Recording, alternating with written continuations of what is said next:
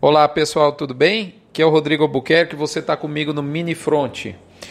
Você já sabe, mas não custa lembrar, essas informações chegam no oferecimento de MSD, Vmax, Nutron Cargill, UPL Pronutiva, Cicobi Cred Goiás e Agropecuária Grande Lago, maior boitel da América Latina.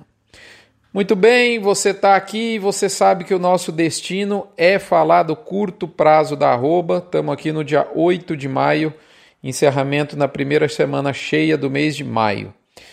O mundo inteiro está tentando achatar a curva. Você já deve ter escutado a, palavra, a frase achatar a curva diversas vezes nas últimas semanas. Pois bem, Digo a você que o boi conseguiu achatar não só uma, mas sim duas curvas. A primeira curva que ele achatou é a curva dos abates. Nós estamos em maio, onde geralmente ocorre um pico de oferta de animais terminados. Sabe aquele gráfico que você vê das mortes no Brasil de Covid? Pois é, é o que acontece com os abates. Normalmente, mas não é o que nós estamos vendo nesse momento. Dessa sorte, não há como uma onda de baixa da arroba engatar para valer e o boi segue apenas, só para você ter uma ideia, R$ reais abaixo na média Brasil do nível em que ele iniciou o ano de 2020. Esses são dados da Scott Consultoria adaptados para os volumes de abate de cada praça do IBGE, uma metodologia feita e desenvolvida aqui pelo Notícias do Front. A gente faz isso semanalmente. Muito bem. Como eu havia dito no episódio anterior, a compra de gado flui melhor em algumas praças, como por exemplo São Paulo e Mato Grosso do Sul, ao passo que em outras a escala não segue a mesma tendência, firmando os preços. Por exemplo, Pará, Goiás, até compra melhor, mas não tem escala deslanchada. Tem estado como, por exemplo, São Paulo está no maior nível de escala desde outubro de 2019. Goiás não está desse jeito. E eu diria que em âmbito nacional, quando você pega o Brasil como um todo, nós não vemos enxurradas de bois prontos, porém, é claro que há potencial de ajuste negativo, principalmente nessas localidades aonde a escala de fato andou, tá certo? O exemplo claro disso talvez seja São Paulo, mas mesmo lá, Mato Grosso do Sul é outro exemplo, o frio pegou também, agora no, no meio para o fim da semana, mas mesmo lá é, o preço cai, a oferta compra melhor, é fato, mas não há aquele enxurril né, que a gente vê muitos anos.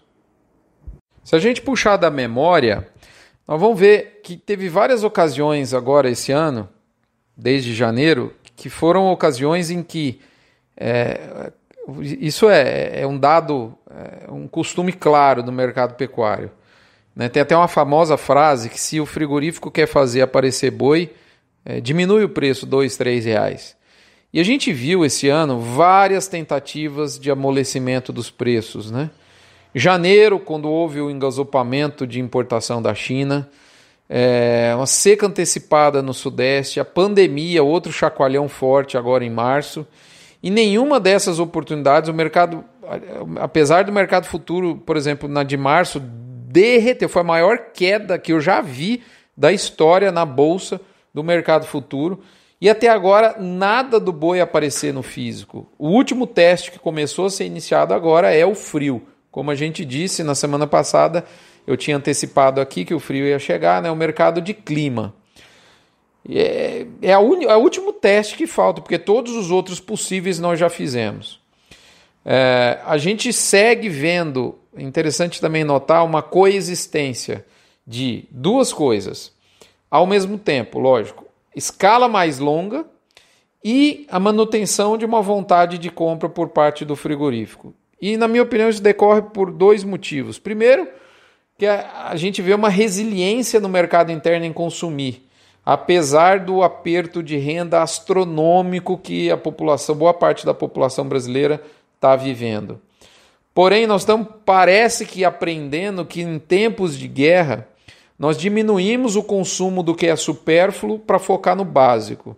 Leia-se, compra menos chocolate fino para comprar mais dianteiro bovino. O Dia das Mães também ajuda agora nessa virada de mês. Vale lembrar que o Dia das Mães é a segunda melhor data de venda de carne no mercado interno. Outro grande motivo da gente ver essa aparente, aparente incoerência de escala mais longa e manutenção da vontade de compra, né? Porque teoricamente o frigorífico está com escala longa, ele tira o pé da compra, diminui preço, testa mercado. Isso não está acontecendo por esse motivo, né? Da resiliência, o mercado interno está fluindo. Em segundo lugar, a exportação vem de vento em popa, muito forte para a China. Se você não tem o que fazer, agradece um chinês que passar na sua frente. Né? E agora, a exportação vem acompanhada da fome dos Estados Unidos, que flerta com desabastecimento. As gôndolas americanas estão vazias de carne. E até a Europa começa a sondar o reinício das compras ainda bem de leve. Colabora também o fato do real ter o pior desempenho do mundo frente ao dólar do, do nosso passado recente. O Brasil definitivamente é aquela, sabe, a, fe, a feira na hora da xepa, como diz o paulistano? Pois é, o Brasil. Nós estamos 30% mais barato aos olhos do importador. E isso é muito forte. Então isso acaba também ajudando, mesmo com escala longa, a coisa está indo, tem margem, bota esse boi para dentro, tá certo? E é isso, moçada. Eu finalizo por aqui dizendo que se o bovino não aparecer agora, tá sendo. Olha, tudo que podia ser feito para dar uma paulada no preço da arroba já foi dado. Já está na mesa. Se isso não acontecer agora, amarra as carças, no português bem claro. A reposição e o milho aquecidos deixam a perspectiva de oferta para o segundo semestre Oferta essa que ainda tem que ser construída, diferentemente da oferta da safra, que é dada.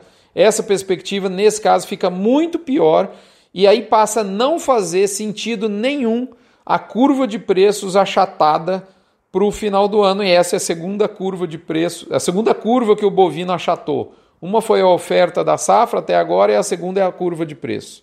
A demanda vai estar sucumbida, nós sabemos disso no mercado interno. Mas nós não podemos esquecer da profunda alteração nas cestas de compra do brasileiro. E isso muda o jogo.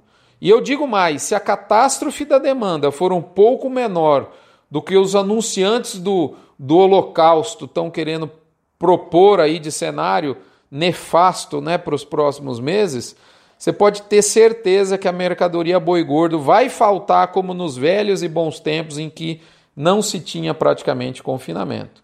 Olho atento, moçada, quando o mercado pensa a mesma coisa e ninguém está pensando nada. Finalizo por aqui deixando para você dois recados.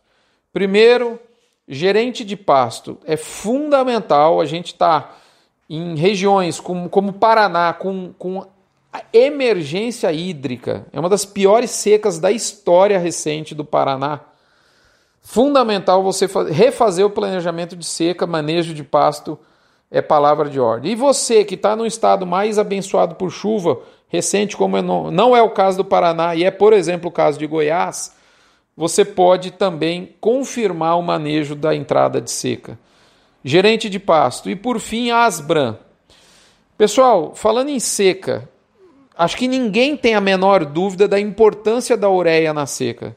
Para vocês terem uma ideia de por que eu, eu, eu na, na, na fazenda que eu, é, com toda a honra da família, eu gerencio, eu não deixo de usar um produto da Asbran como suplementação mineral de uma empresa filiada à Asbran, porque, vou dar um exemplo, a Asbran, quietinha, sem chamar nenhum holofote, quando, há um tempo atrás, a Petrobras anunciou interrupção da produção de, de adubo fosfatado, de nitrogenado, a ureia, uma fábrica na Bahia.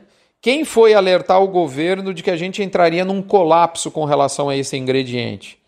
Né? Por quê? Porque nós tínhamos praticamente uma única ureia importada, tá certo? E a ureia nacional ia se interromper a produção de uma hora para outra, sem aviso prévio. Isso ia inviabilizar a suplementação mineral da sua fazenda.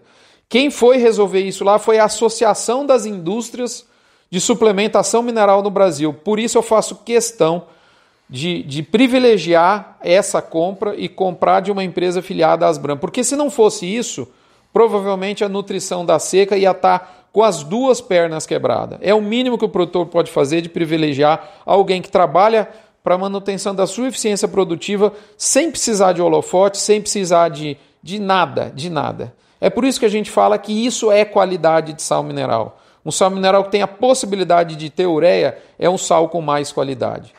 Um abraço, fiquem com Deus, até a próxima semana. Lembra você finalmente da campanha do agro contra o câncer.